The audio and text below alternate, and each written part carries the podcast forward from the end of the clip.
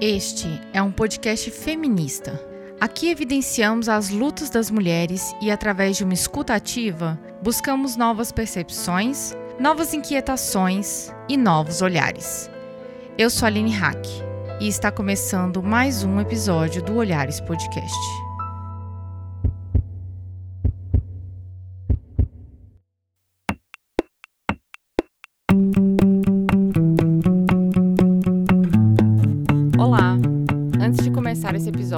Recado rápido.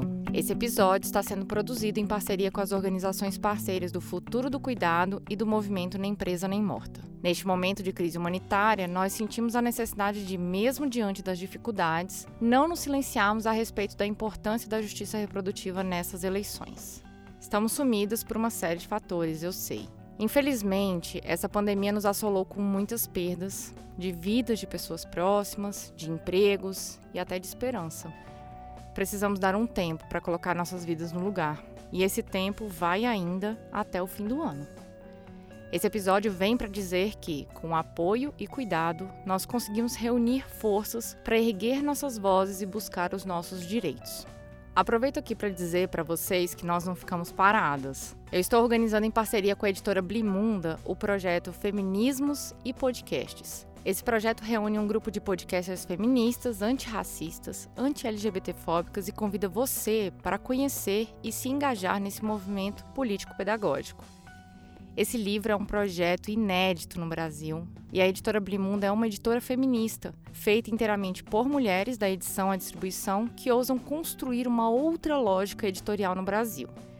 Mas para que isso vire realidade, nós contamos com seu apoio. Para nos apoiar, você pode contribuir com um Pix de qualquer valor ou adquirindo o livro físico ou em formato e-book. Acesse o site da Benfeitoria, benfeitoria.com.br barra feminismos e podcasts. Lembrando que essas informações estarão no post, nos perfis da editora Blimunda e os podcasts participantes desse projeto. Recado dado, agora vamos para o episódio. Esse episódio parte da necessidade de se discutir nossos direitos antes, durante e depois das eleições. Nesse domingo, você ouvinte tem a oportunidade de contribuir para um Brasil melhor, para os próximos quatro anos. Mas não só isso, você tem o direito de cobrar uma pauta prometida daquele ou daquela que você elegeu. Justiça reprodutiva envolve muitos direitos das e sobre as mulheres não é só sobre direitos sexuais e reprodutivos, mas uma série de demandas que envolvem nossas vidas, do nascer ao morrer. Para isso, dividimos esse episódio em três blocos. No primeiro bloco, nós explicamos para vocês o que é justiça reprodutiva e quais os eixos ela se apresenta. No segundo bloco, discutimos sobre a importância dos movimentos sociais para a discussão do direito ao aborto seguro e à descriminalização a partir da observação das conquistas das hermanas da América Latina. E por último, traçamos estratégias feministas para essas eleições e também para depois delas, em uma grande esperança feminista.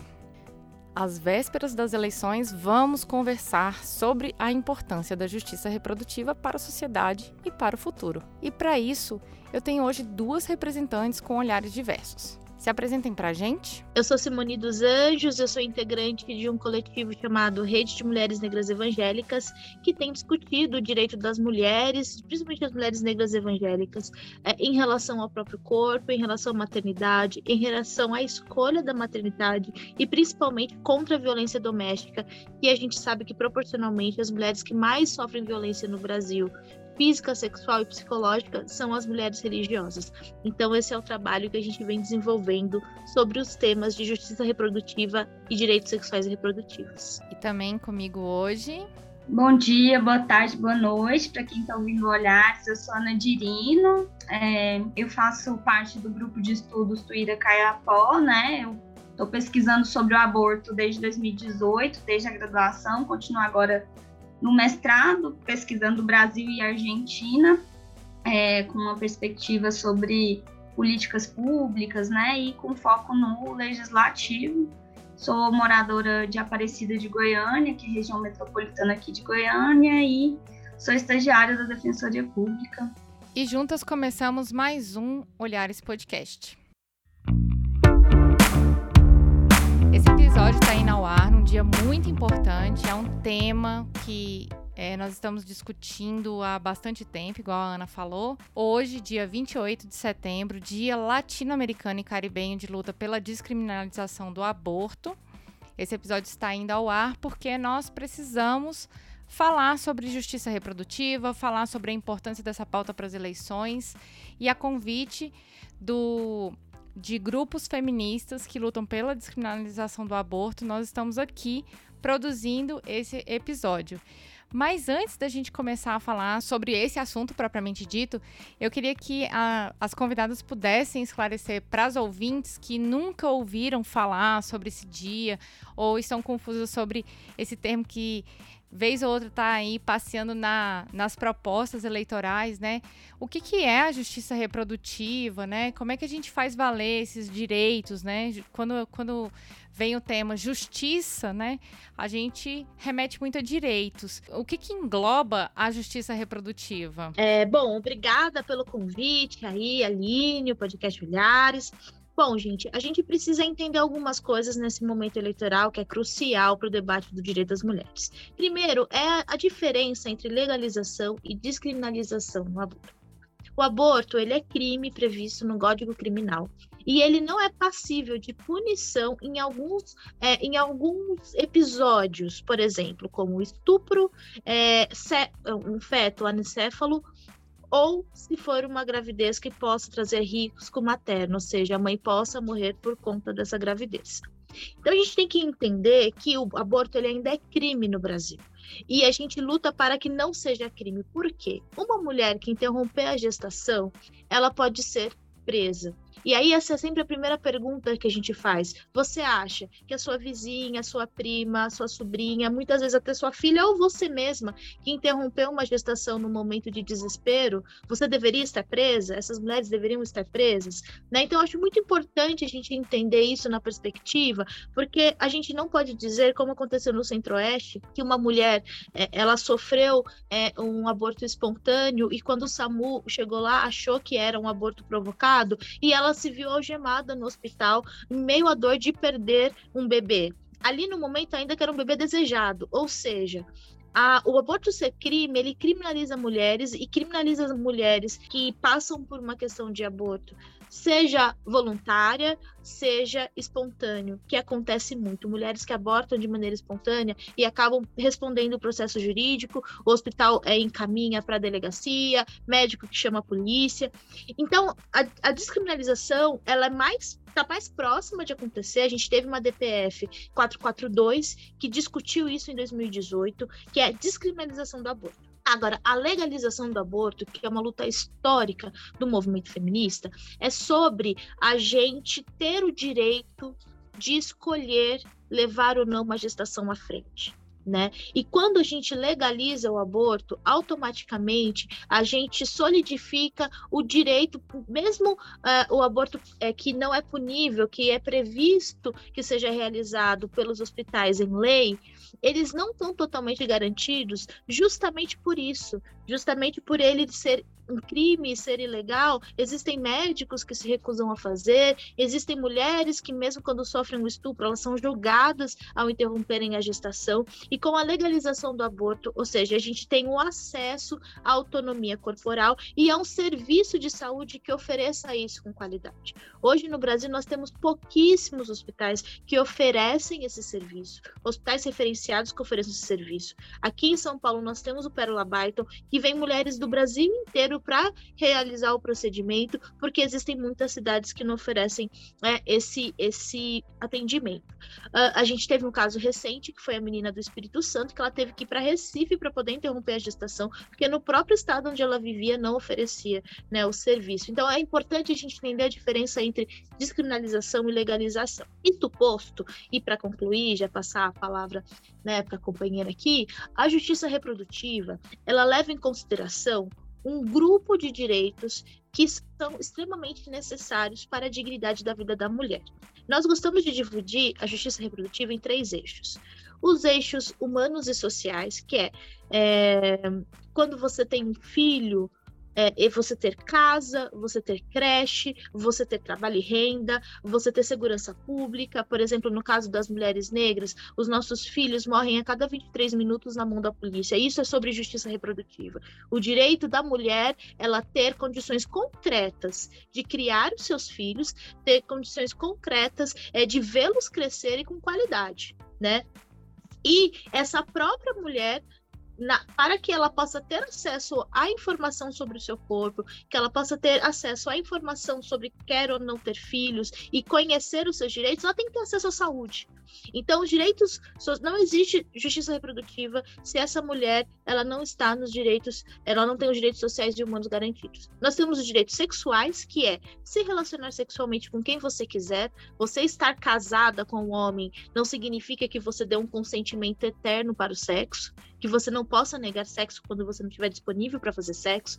E essa é uma discussão que a gente faz muito dentro das igrejas, né? Porque muitas mulheres que estão casadas, elas acham que os seus corpos devem estar disponíveis ao sexo o tempo inteiro. Não, o direito sexual, ele diz, você só faz sexo quando você quiser, como você quiser, não podem forçar nenhum tipo de prática sexual com as mulheres, e você também é, expor a sua sexualidade da maneira como você achar adequado. E isso a gente está englobando não apenas mulheres cis e não apenas mulheres hétero, nós estamos englobando as mulheres transgêneras, nós estamos englobando né, as mulheres é, que são lésbicas, e nós estamos é, em, em, aqui também englobando toda a variedade de sexualidade e de exposição para o mundo, como essas pessoas se identificam né, sexualmente. E por fim, os direitos reprodutivos e acesso a pílula anticoncepcional e métodos contraceptivos para não engravidar, é pré-natal adequado quando engravidar, um parto humanizado, sem violência quando você for parir, e no pós-parto você ter acesso a pediatra, ter acesso a creche, tudo que uma mulher precisa para poder cuidar de um bebê e de uma criança.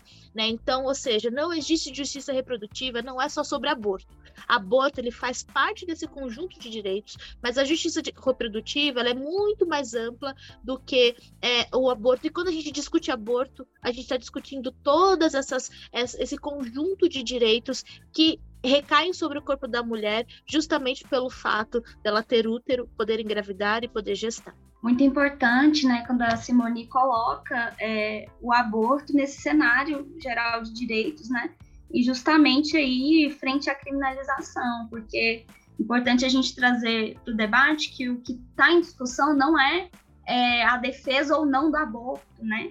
É, as pessoas costumam usar isso, né, como uma ferramenta moral é, para convencer, né, de que ah, tal pessoa é a favor do aborto ou é contra o aborto, né? E essa nunca foi a questão.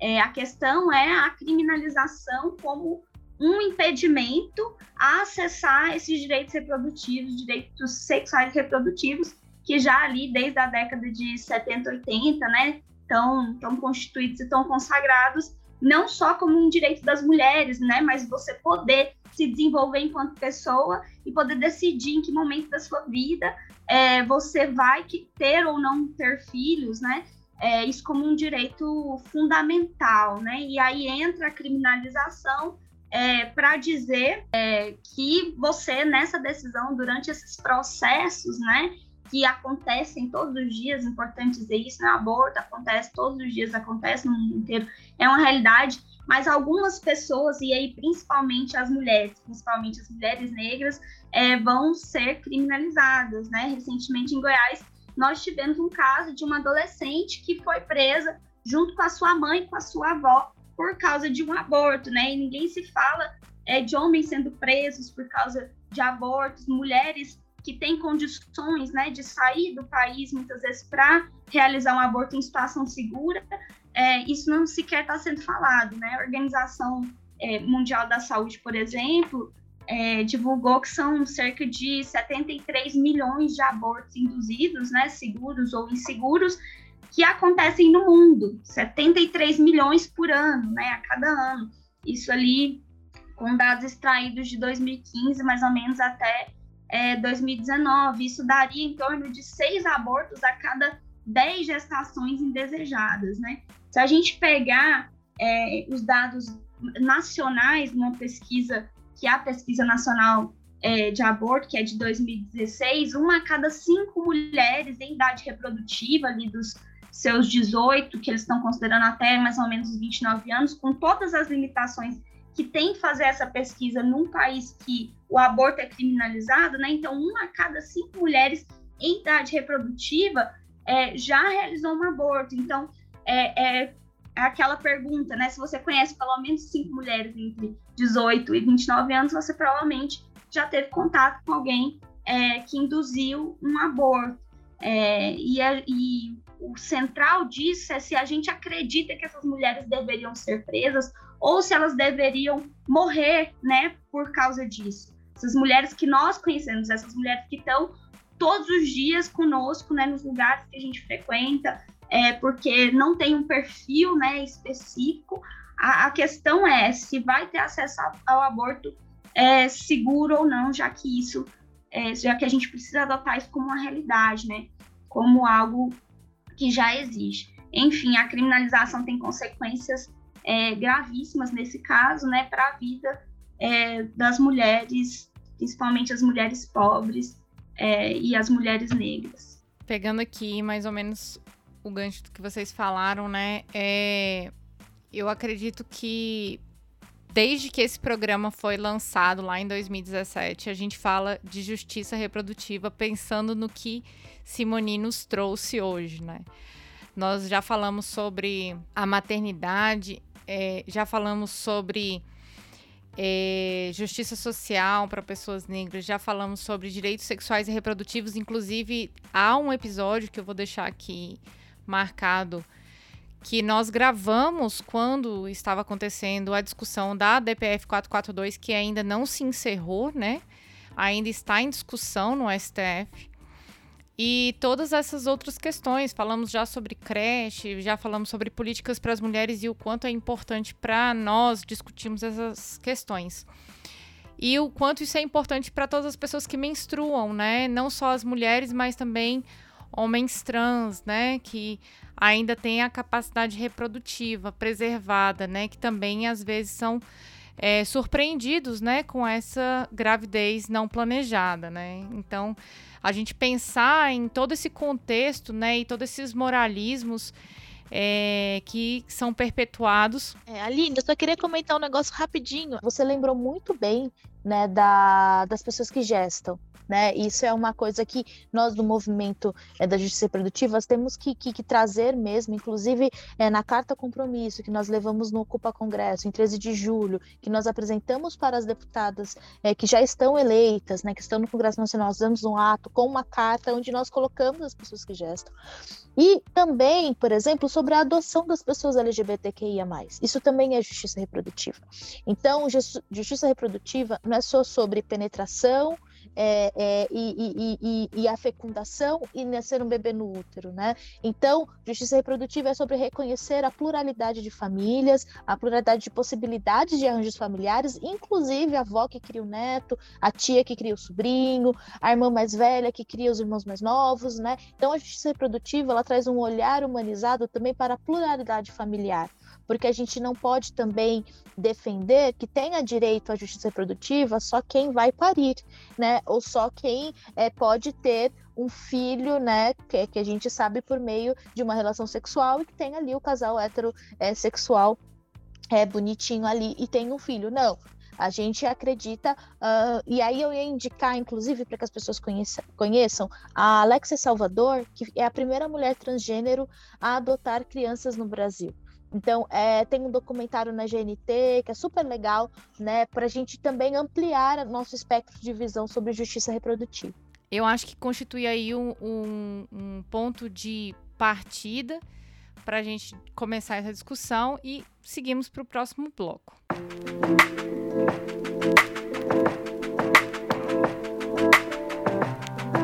Gente, nós falamos aqui sobre a importância é, disso estar nas políticas, né?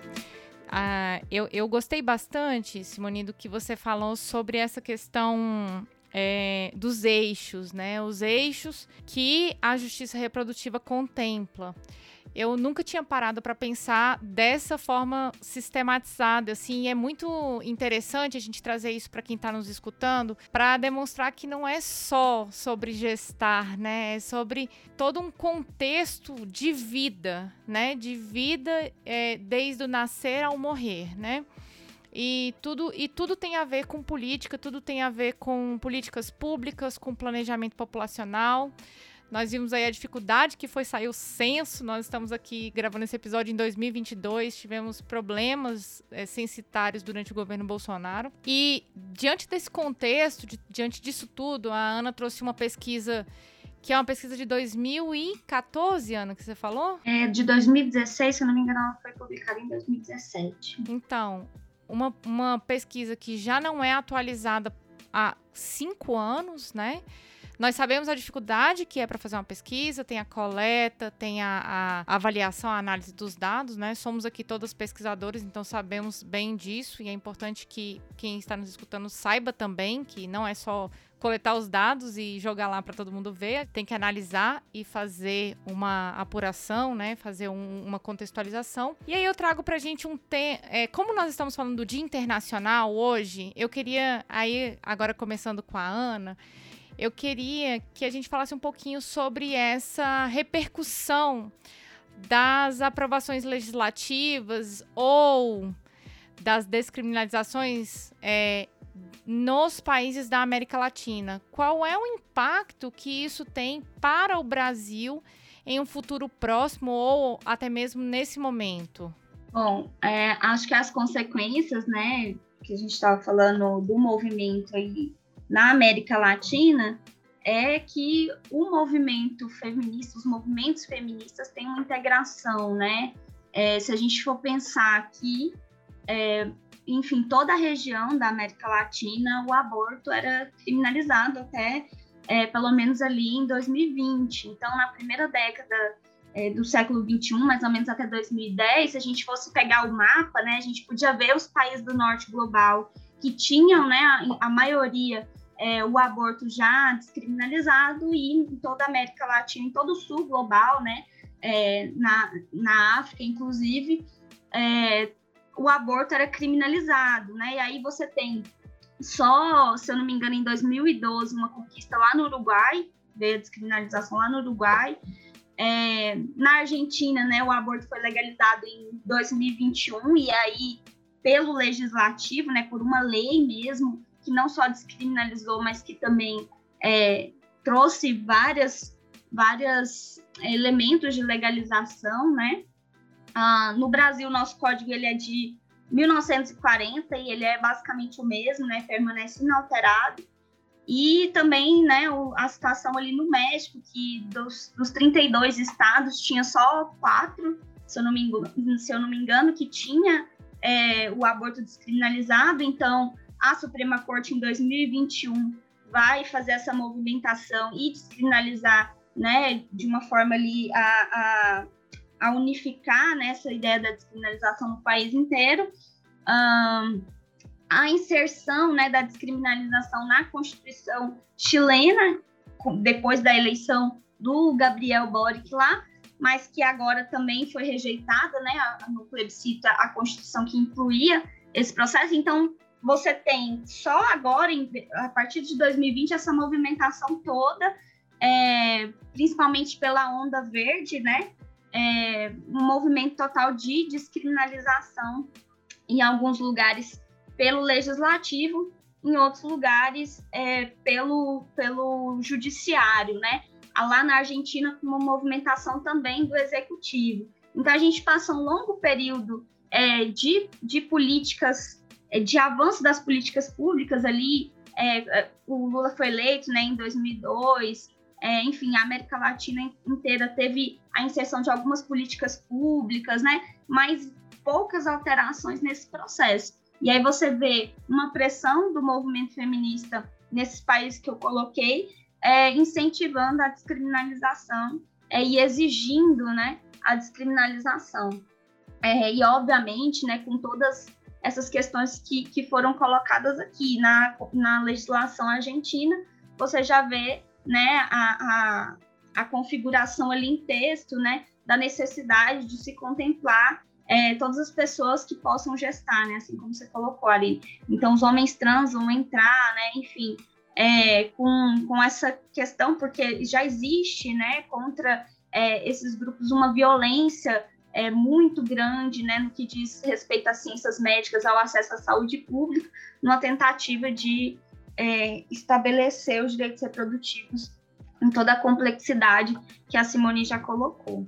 É, então, acredito que a onda verde, né, é o que vai chegar é, para a gente nos, nos, nos, próximos anos, a gente espera, né, é, porque a gente ainda está num processo de, de resistência mesmo, né, de um processo de reagir a tantos ataques que nós vemos sofrendo. Então, você vê, por exemplo, que na Argentina teve esse processo de reagir a uma política mais de extrema-direita, né, que era é, do Macri, é, na Colômbia também, que teve a descriminalização, teve esse processo de eleger um, uma pessoa de esquerda, né? É, aqui, se a gente for pegar agora as eleições, é, a maioria das mulheres né, não vota no, no, atual presidente, não quer reeleger o atual presidente. Então, é, a gente tem toda essa movimentação de retornar é, a políticas né, que, que não são, vamos dizer assim, é, necessariamente revolucionárias, não vão chegar necessariamente onde a gente quer,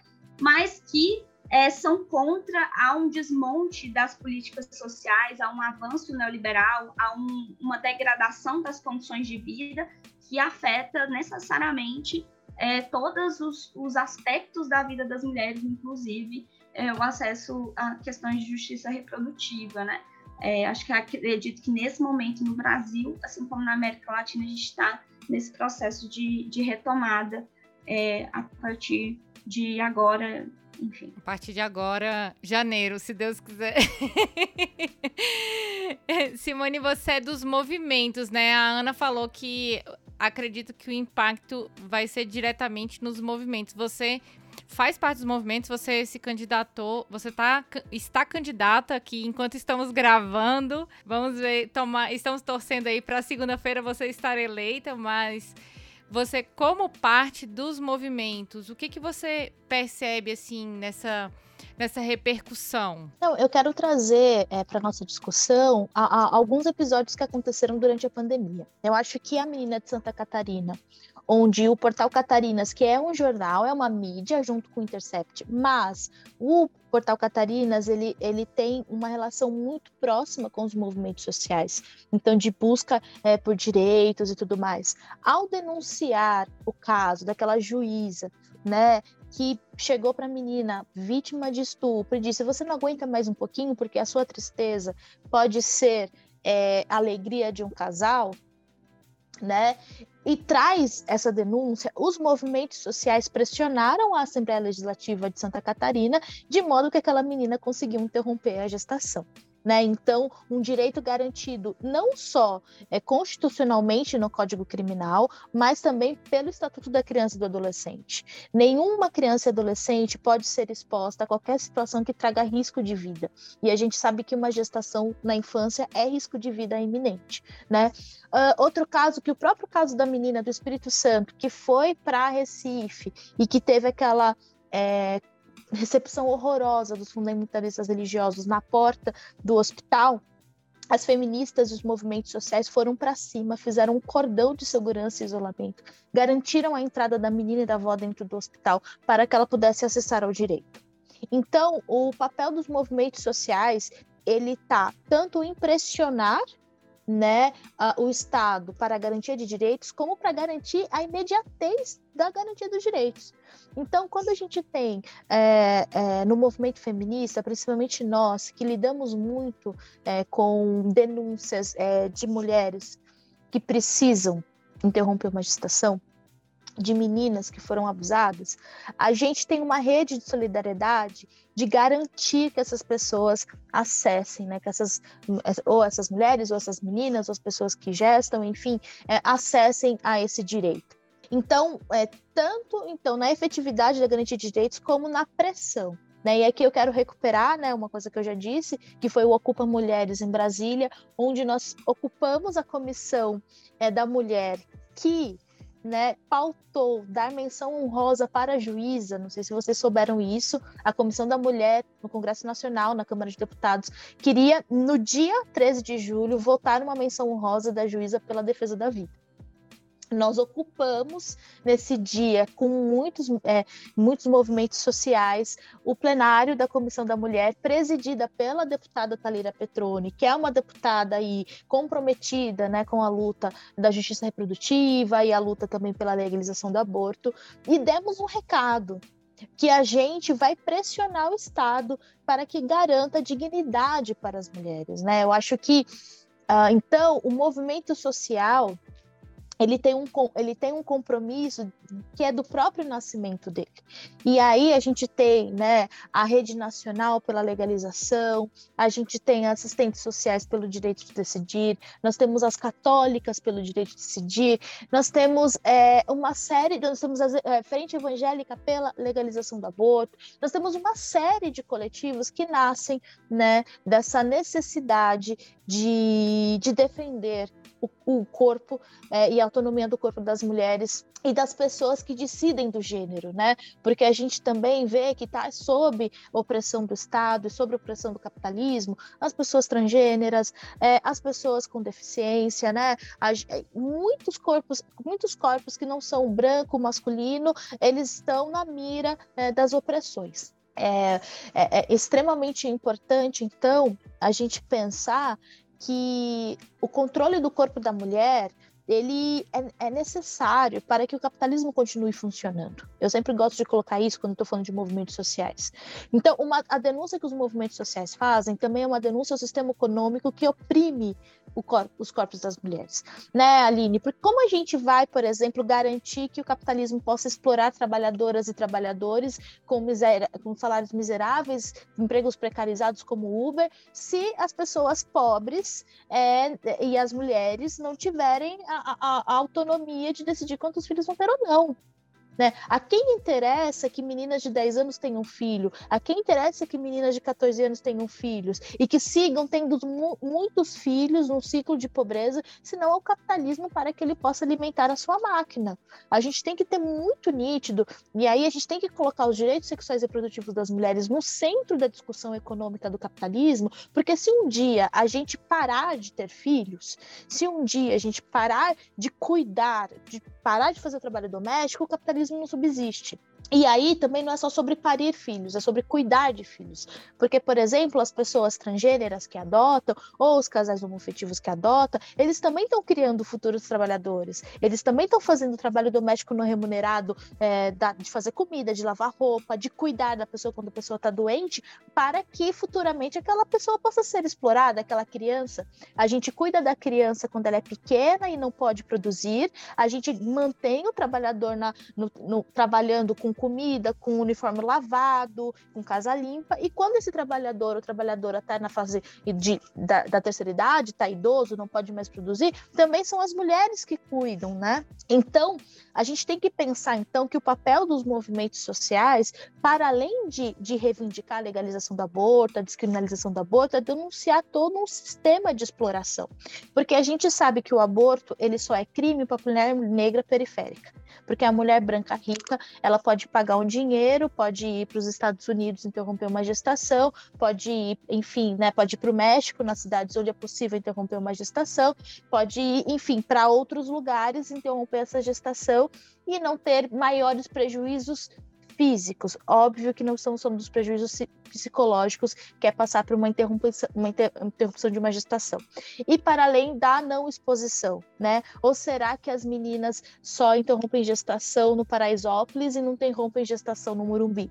Mas por que será que a gente só vê nos, nas delegacias sendo denunciadas ou nas páginas de jornal as meninas é, pobres quando precisam interromper uma gestação e as meninas ricas no Murumbi, elas nunca são expostas? Né? Por fim, eu sei que eu me alongo muito, eu fico emocionada com esse tema e falo demais, mas para finalizar, no meio religioso, qual que é a importância né, do, de movimentos como a Rede de Mulheres Negras Evangélicas, a Frente de, é, Evangélica pela Legalização, Católicas pelo Direito de Decidir? Porque a gente sabe de um sem número de abuso de meninas e mulheres dentro dos espaços religiosos. Recentemente, a gente teve o caso do João de Deus exposto, e que a, a criminalização, a você que é religiosa e está nos ouvindo e que acha que é um absurdo falar de legalização do aborto, a criminalização protege é, os abusadores. Porque já cansei de receber é, nos meus, nos, nos, meus, nas minhas andanças por aí denúncias de pastores que falaram: ah, é, cê, é, é obriga essa mulher a interromper a gestação abusada e vai falar assim: ah, é, você vai me denunciar, mas aborto é crime você já interrompeu a gestação. Ele paga, né? Então, ou seja, é, e isso acontece dentro das igrejas o tempo inteiro, não só dentro das igrejas, dentro das empresas, patrão que abusa de empregada. Então, assim, ele obriga a interromper essa gestação e depois, quando essa mulher tá, se vê ali largada, né, abandonada emocionalmente depois de interromper a gestação, ele ainda fala: se você me denunciar, você vai para cadeia porque aborto é crime. Então, assim, a criminalização do aborto também tem uma denúncia de caráter social que é a criminalização do aborto, ela protege o abusador. Se a legalização do aborto, então, se interromper uma gestação não fosse crime, as mulheres que porventura passaram por uma interrupção de gestação forçada, ou porque eram amantes, ou porque foram abusadas por alguém próximo, e elas pudessem na delegacia denunciar esses abusadores, sem o medo de saírem presas de lá por interromper uma gestação, haveriam muito mais denúncias de abusos que acontecem aí nos dias a dias. Eu acho que o crime do Padre Amaro é um filme, um livro que discute muito bem, né, que é um padre que engravida, engravida uma religiosa e depois ele a leva para interromper a gestação, porque ele não pode acabar com o ministério dele com o filho, né? Então, é, é, é eu acho que o movimento social ele perpassa por todas essas essas acontecimentos que o aborto traz para a vida cotidiana das mulheres. A criminalização em si, ela é um fator, né? É, a gente não pode esquecer disso, porque às vezes eu vejo esse debate sobre o aborto e ele é, prevê a continuação da criminalização em vários níveis, né? Então, assim, é, às vezes a gente fala da descriminalização para as mulheres que, que decidem, né, o que precisam acessar o aborto por causa de N fatores, é, mas esquece de que a criminalização em si vai continuar incidindo, né? É, isso, isso, eu tô colocando isso porque tem essa ideia, né, de que, ah, se a gente fizer mais denúncias, as mulheres estão denunciando, às vezes, muitas vezes, os, os casos de estupro, né, de abuso, e isso é, não chega sequer a se efetivar, né, enquanto denúncia, é, a gente vê vários casos, né, em que as mulheres chegam na delegacia para denunciar um abuso e elas são novamente abusadas e violentadas pelo sistema penal, que é, enfim, só prende pessoas que estão em situação de vulnerabilidade, enfim, que não tem condições de pagar um, bom advogado, é, e por aí vai, né? A gente poderia aprofundar muito mais. Então, é, às vezes me preocupa algumas perspectivas que pretendem descriminalizar só uma parcela, né? É, e aí entra, por exemplo, as pessoas que estão ali nesse ciclo de apoio, né? Que faz parte dos movimentos. Então, é só a mulher. Como que vai ficar é, esse processo para as pessoas, né? Para a mãe, para a tia, que geralmente são criminalizadas também, né? Então, acho que isso é uma questão que a gente precisa discutir. E assim passamos para o próximo bloco.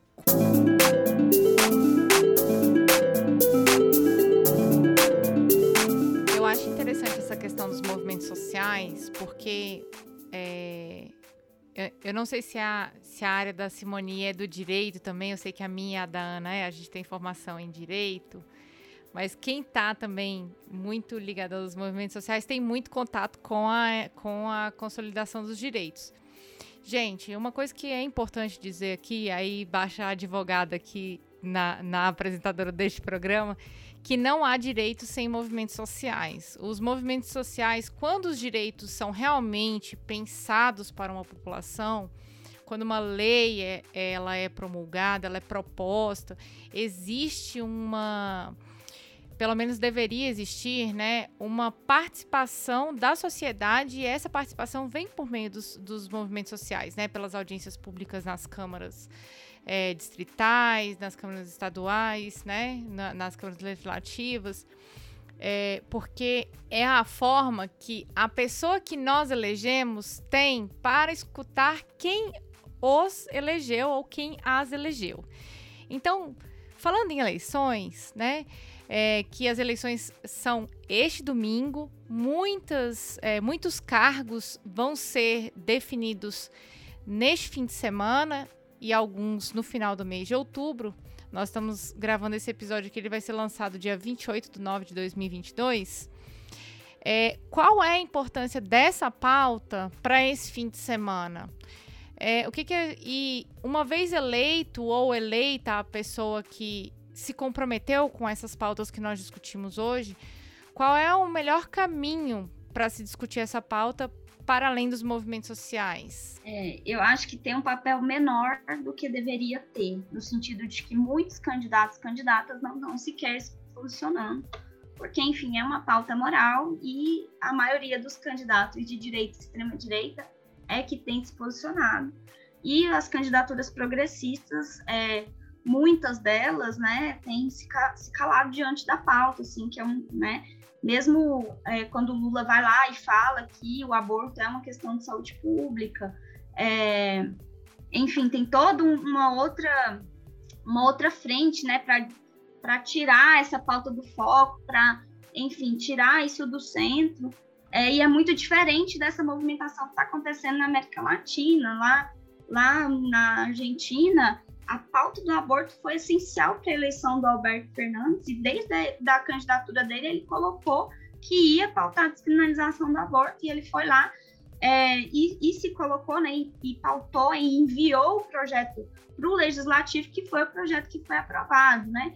E, e esse projeto de lei ele já estava sendo proposto no legislativo há oito anos, né, pelo movimento, é oito anos seguidos que isso estava sendo colocado lá e que essa questão do legislativo estava puxando manifestações, né? Então, aqui no Brasil também, é, apesar de que a única coisa que a gente tem hoje é a DPF, né? Quando teve uma audiência pública para debater a DPF, mesmo que no judiciário, teve uma mobilização, né? A Simone colocou, quando tem esses processos, é, às vezes, que são casos concretos, que ganham repercussão, isso puxa o movimento também.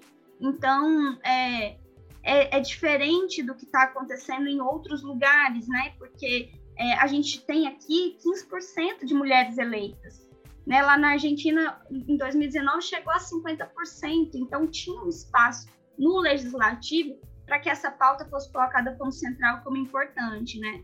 É, isso ainda não está acontecendo no Brasil, né? Em vários desses países a gente teve um incremento muito grande de mulheres. Então, acho que para essa eleição de domingo agora, é isso, vamos não que necessariamente eleger mulheres vá resolver e solucionar esse problema, mas que a, a, o caminho né, que a gente está vendo é que os países que têm maior quantidade de mulheres eleitas, essa pauta tem avançado né, é, mais facilmente. É, aqui no Brasil, para você ter uma ideia, é, tem uma pesquisa de, que foi publicada em 2017, que vai pautar aqui de 96, mais ou menos, 95, até 2015, a quantidade de projetos favoráveis né, à, à legalização do aborto, então por direitos reprodutivos, foi diminuindo até em 2015 chegar a zero.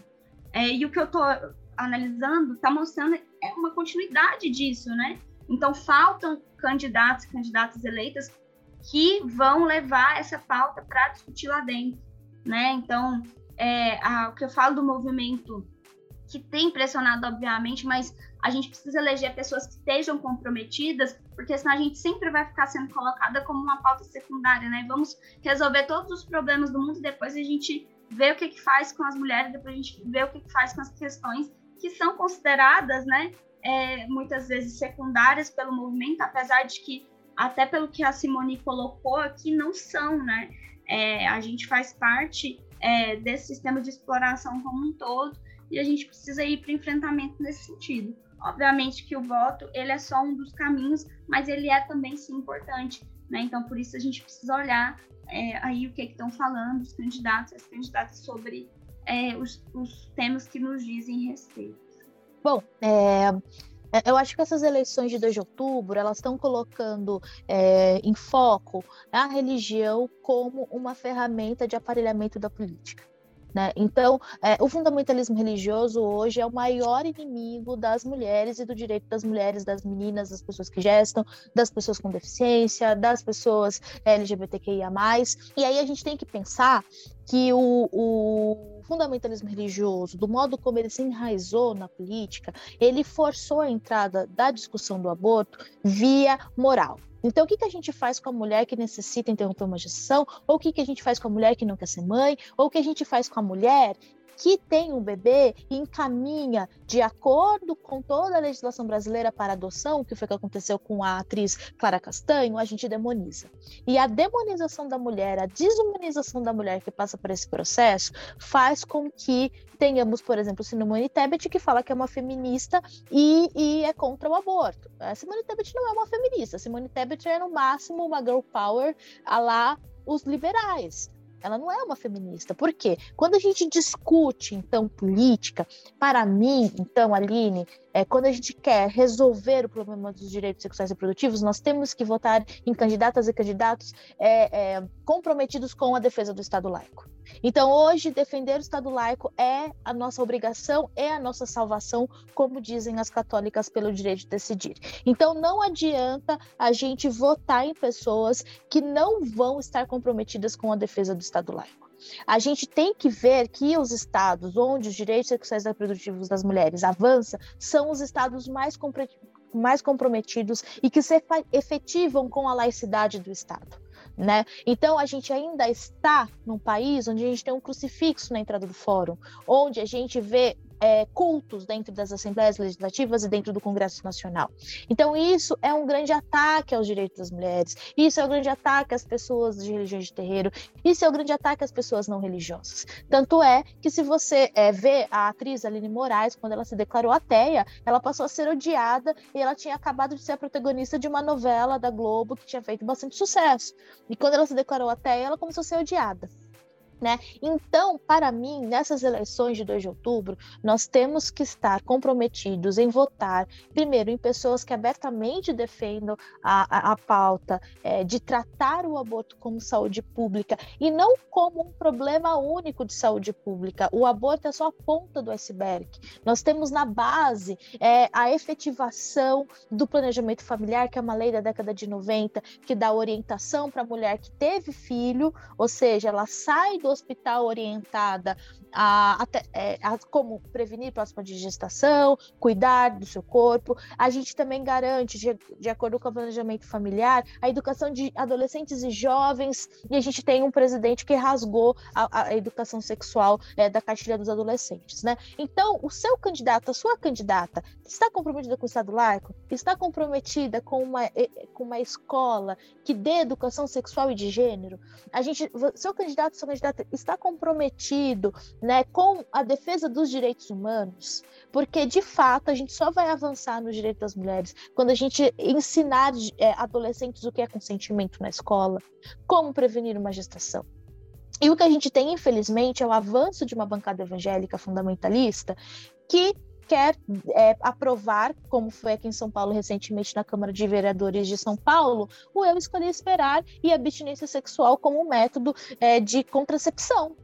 Né? E a gente sabe que por pesquisas que esse, é, a, a, insistência da abstinência sexual como método de contracepção e evitar é, ISTs na adolescência só vai demorar de um adolescente que passa por, esse, por essa formação ou por esse, por esse tipo de abordagem, só vai demorar quatro semanas para que ele, a mais para que ele inicie a vida sexual dele.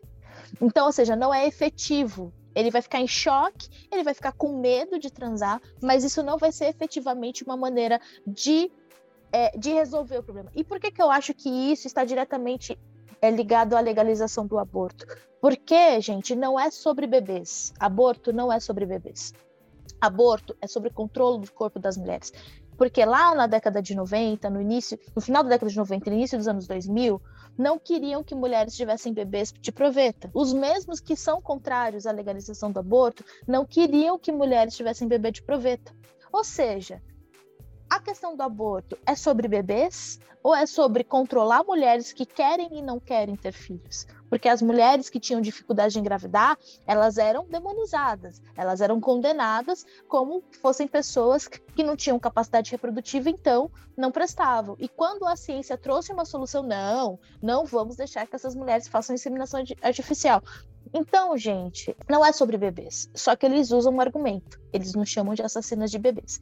Então, é, nós temos, então, para mim hoje, a pauta mais importante e eu sou uma candidata assumidamente favorável à legalização do aborto, que não abro mão de falar da legalização do aborto, mas mais importante do que falar sobre legalização do aborto enquanto candidatas e candidatos, é importante o compromisso de fato com o Estado laico e com a educação sexual na adolescência, porque a ideologia de gênero, a escola sem partido, ela fez com que as nossas lutas históricas, que vêm desde o lobby do Batão no Congresso Nacional, elas diminuíssem na política. Então, junto ao ataque aos direitos das mulheres, veio o ataque à educação laica, veio o ataque a ensinar a educação sexual de gênero nas escolas, veio o ataque aos professores. Então, não pensem que a pauta da legalização do aborto, do direito das mulheres, é uma pauta secundária, porque toda vez que a gente é escolhida para ser atacada, no final das contas, todo um conjunto de direitos da sociedade está sendo atacado junto. Então, para mim,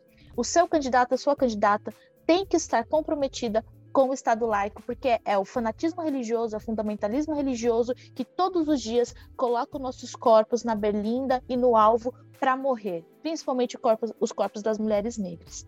E eu até lembrei aqui que esse ano, inclusive, teve um documento do Ministério da Saúde falando sobre a atenção técnica para prevenção, avaliação, conduta nos casos de abortamento, que era uma verdadeira aberração e graças aos movimentos sociais e graças a, a, a essa pressão né, de, de grupos de, de pessoas que, que têm esse tipo de sensibilidade, houve uma recomendação do Conselho, do Conselho Nacional de Saúde para que esse documento fosse revogado.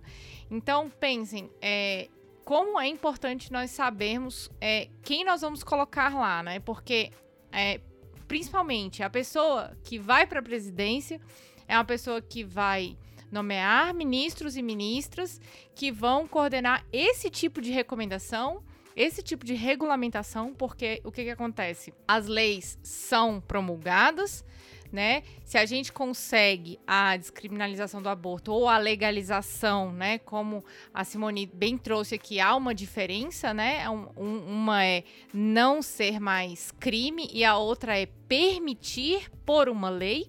Mesmo que seja permitido, mesmo que nós consigamos avançar nisso, há uma regulamentação a ser feita, há um controle de todo um sistema do SUS, né, de é, acolhimento às mulheres, de políticas públicas a serem pensadas para que essa lei não se torne uma lei vazia.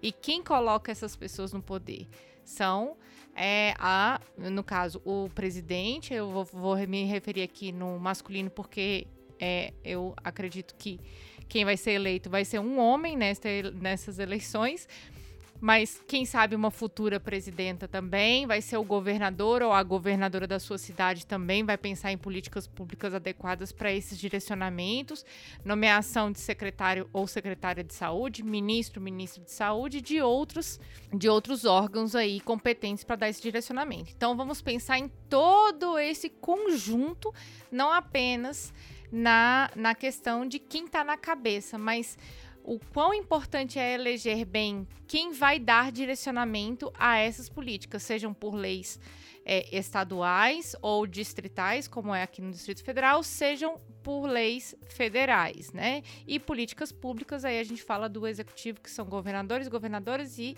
presidente da República. Então, vamos pensar de uma forma mais completa. É isso que nós temos, e com isso, vamos para o nosso bloco de indicações, o caleidoscópio.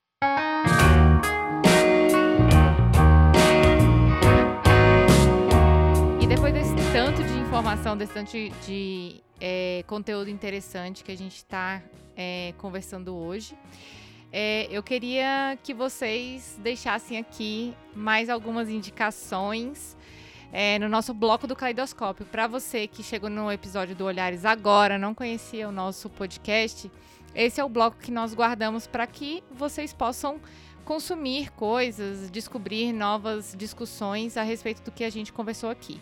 Simone, o que, que você tem para indicar para gente? Bom, é, eu vou indicar então um documentário da Débora Diniz chamado A Margem do Corpo, que vai contar a história da deusa Eli e a luta dela por dignidade numa gestação fruto de estupro.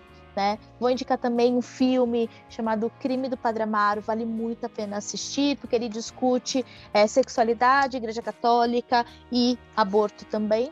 É, vou pedir também para que vocês olhem o perfil da Alexia Salvador, né, que é uma uma reverenda trans, ela é uma pastora transgênera que foi a primeira mulher a adotar é, uma criança no Brasil, uma mulher, mulher trans, né, a adotar uma criança no Brasil, e também a primeira mulher trans a ser reverenda na América Latina né, disputando a religiosidade e também as opressões sobre os corpos. E também sigam a página da Rede de Mulheres Negras Evangélicas no Instagram, que é Negras Evangélicas, é, que lá nós temos mais é, detalhes da nossa campanha Meu Corpo é Templo e também temos muitos argumentos para você falar com a sua tia, com a sua avó, que é católica evangélica, sobre os direitos que às vezes elas nem sabem que têm e, e a falta de informação causa um retrocesso. Então é isso, obrigada, gente eu queria recomendar três documentários, né? Um deles é chama Eu Vou Contar, da Anis Bioética, ele tem no YouTube. O outro fala um pouco da trajetória lá nos Estados Unidos, né, do movimento feminista, chama Roe vs. Wade, é, e ele tá no, no, na Netflix. E também tem o documentário Que é a Lei, que é relatando sobre a onda verde na Argentina, né? É, é um documentário do Juan Solanas, que é mais recente e passa ali desde 2018, mais ou menos, né? Bom, acho que também tem a rede da Frente Nacional pela legalização do aborto e contra a criminalização das mulheres. Vocês podem dar uma olhada lá depois. Bem, as minhas indicações, eu sempre gosto de indicar podcast, né? Então, nós estamos aqui num podcast, vou indicar podcast. Primeiro é o podcast do, do movimento Nem Empresa Nem Morta. Principalmente agora, perto das eleições, o Nem Empresa Nem Morta lançou o, a série Futuro do Cuidado, né? E tem um episódio sobre futuro do cuidado nas eleições. Acho que vale a pena conferir que o que foi discutido lá acaba é, complementando o que nós estamos discutindo aqui, né? Inclusive com Mariana Prandini, que já esteve aqui. É, também queria indicar a série Justiça Reprodutiva, feita pelo podcast Malamanhadas, que é um podcast fantástico, né? De mulheres do Piauí, a Nanda e é, Aldenora fazem esse podcast há bastante tempo já. E é muito interessante porque elas deram foco para a justiça reprodutiva é, para mulheres PCDs, né? Então é, é, um tema que a gente não discutiu muito hoje aqui, mas que esse tema pode ser complementado por essa série lá no Malamanhados. Acho importante para vocês conhecerem também. Vou recomendar também que vocês retornem, caso vocês tenham chegado no Olhares agora e não conheçam episódios antigos que vocês escutem um episódio sobre o aborto e a DPF 442, né? Nós tivemos ali participantes da Anis Bioética, da Artemis, né? E professora Lias Anota Machado,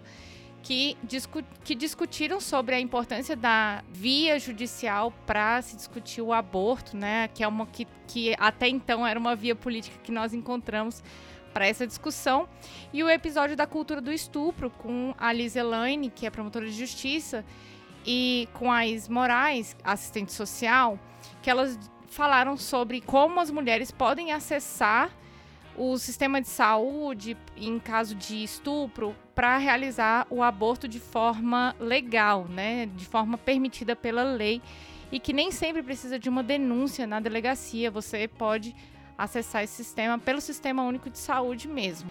Bem, ainda tenho só mais duas indicações uma é a cartilha da, do portal Cartarinas, que fala sobre Dia Internacional pela Luta pelo Aborto Seguro, que é o dia que a gente está publicando esse episódio, e o site futurodocuidado.org. A gente vai deixar todos esses links para que vocês possam conhecer. O site Futuro do Cuidado tem boletins é, que falam sobre justiça reprodutiva, tem é, uma série de materiais falando sobre justiça reprodutiva em tempo de eleições. Eu sei que está bem em cima das eleições, mas esse material serve para a gente discutir esses, essas pautas depois das eleições, né? É, e por último, queria que, que vocês conhecessem o nosso projeto Feminismos e Podcasts. É um projeto que está em financiamento coletivo. Esse financiamento está aberto até o dia 12 de outubro. Então, se você gosta do olhar, se você gosta de feminismo, você gosta de podcast, apoia lá o nosso trabalho.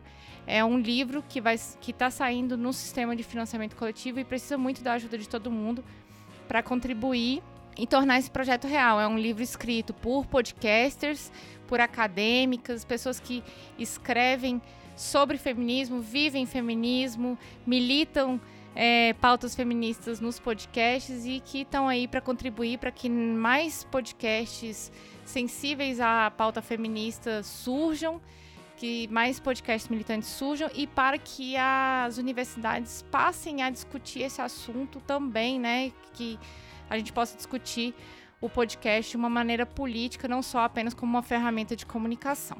Bem, dito isso, queria agradecer aqui a presença de vocês. Eu sei que está uma correria, né? É, com vocês, mulheres muito ocupadas. Então, queria agradecer esse tempinho que vocês tiveram aqui para trazer tanto conteúdo importante para a gente discutir e para a gente militar. É, Ana, obrigada. Simone, obrigada. Aproveitando esse momento final, deixem aí é, onde é que ouvintes podem acessar, é, conversar mais com vocês, caso tenha algum perfil público? Bom, é, eu que agradeço, Aline, a, o acolhimento. É, quero agradecer também a Ana pela troca. Né? Vocês são do, do mundo jurídico, eu sou antropóloga, é, da antropologia da religião, e, e, mas eu sempre me apresento como uma mulher evangélica. E eu agradeço muito quando as feministas não religiosas acolhem nós, nos acolhem mulheres evangélicas, porque de fato, gente, e essa é a minha mensagem final, tenham paciência com a sua tia e com a sua avó que estão dentro da igreja elas não são culpadas pelo, pela estrutura de opressão que nós vivemos. Muitas vezes elas são reprodutoras dessa estrutura de opressão, mas de fato eu acredito que nós temos que conversar com as mulheres religiosas, porque nós precisamos delas junto com a gente para que a gente possa de fato legalizar o aborto e ter uma vida digna para todas as mulheres. Então eu agradeço a oportunidade de vocês conhecerem uma pessoa religiosa que defende a legalização do aborto, e embora eu sempre diga que eu não sei se eu faria um aborto, porque eu sou uma mulher religiosa. Mas é sobre isso. A Bíblia não é nossa nossa constituição. A nossa constituição ela é a Constituição Cidadã de 1988 e eu não tenho, enquanto candidata, enquanto pessoa pública, enquanto figura pública, defender o que eu faria intimamente na minha vida em relação a mim e meu marido ou a qualquer outra relação da minha vida particular. Eu tenho que defender o que é melhor para a sociedade. Então, se vocês quiserem conhecer mais meus textos que eu falo sobre justiça reprodutiva, eu tenho um, uma rede no, no, Instagram, é arroba Simone dos Anjos, e vocês podem lá acessar os links dos textos e tudo mais que eu escrevo sobre o tema. E muito obrigada mais uma vez pelo acolhimento. E agradecer muito estar aqui, né, com minha colega de mestrado, a Aline, e de conhecer a Simone. É, bom, eu acho que são tempos, né, muito difíceis e estar perto de mulheres assim nos fortalece, né, é, na nossa luta aqui provavelmente não vai parar nessa eleição, né, é, a tendência é só aumentar, mas mesmo assim queria lembrar que nessa eleição a gente tem dois projetos, é, um é contra as mulheres, um é de necropolítica, é, contra os direitos fundamentais, contra a democracia, né, contra a nossa possibilidade de lutar. Então, que a gente escolha o projeto que vá nos dar espaço, né, para continuar as nossas lutas. Com certeza serão muitas, né, e muito diversas nos próximos, é, nos próximos anos. É, bom, espero poder voltar aqui no Olhares Podcast depois, né? É, a gente, eu imagino que eu estou no começo ainda, né? Quanto mais a gente vai estudando, mais coisa vai aparecendo, são muitos desafios, e queria deixar, né, eu uso bastante meu Instagram, que é @anadirino. Vocês podem me procurar lá, se quiser pode chamar e mandar mensagem. E é isso, gente. Obrigada aí pela escuta, obrigada pela participação. É, Olhares Podcast, só de ouvir dá para ver que é diferente.